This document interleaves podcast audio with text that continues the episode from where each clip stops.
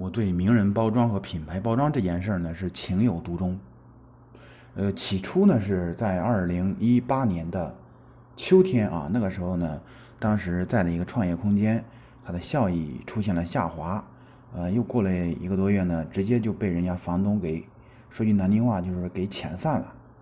哎，经历了几个创业空间的遣散和下滑，以及这个转让，啊，明。我就是深刻的感触到什么呀？一方面就是挣钱的重要性，这个不用多说；再一个呢，就是个人品牌的重要性。因为你看，虽然我不在创业空间了，但是我挪个地方，我手头的活照样干。因为我是互联网技术类工种，所以我这个不受地点限制，只要有电脑有网就能干。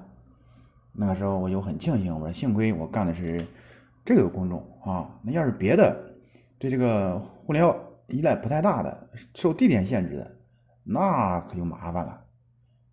所以呢，就是在二零一九年啊，呃，我组织了好几次活动，啊，四五十人的、六七十人的都有过，就是专门给大家宣讲个人品牌的重要性，以及我做个人品牌的初心。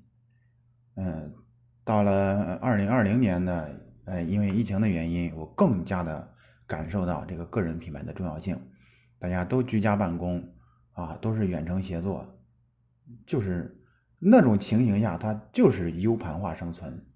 一个人他在家就是自己干嘛，他就像一个 U 盘一样，没有了地点限制了，啊，就自成自带信息，自成一家，自成系统，自由协作。呃，然后因为他个人品牌也是品牌，我有一些做知识产权的朋友。呃，在他们的建议下，我放大了格局，从个人品牌上升到了机构品牌，也就是从名人包装上升到品牌包装。啊，这个事业是很有魅力的。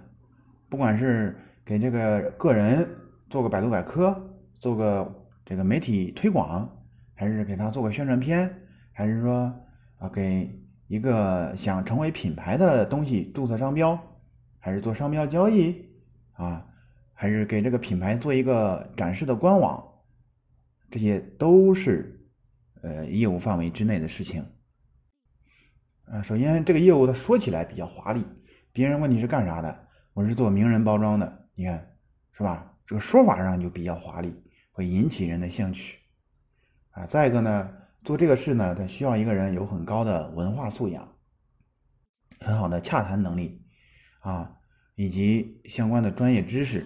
所以这是一个非常高端的事业，它既可以作为兴趣爱好，也可以拿来挣钱用。那么它具体怎么来做呢？啊，我们具体的业务，第一就是名人包装方面，是以人物访谈加媒体发布加百度百科创建；品牌包装方面，啊，一个是商标注册、商标交易，啊。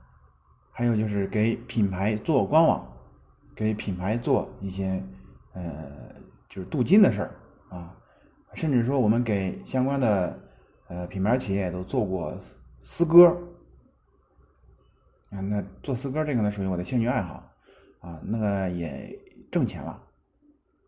总之呢，就是嗯，我们也欢迎更多的对名人包装和品牌包装感兴趣的人们啊，加入我们。的协会，我们有相应的协会，我会把协会的简介附在下方，你可以看一下。好，那么关于名人包装和品牌包装的这个业务范围呢，我就讲这么多，后面还会继续有更细致的讲解。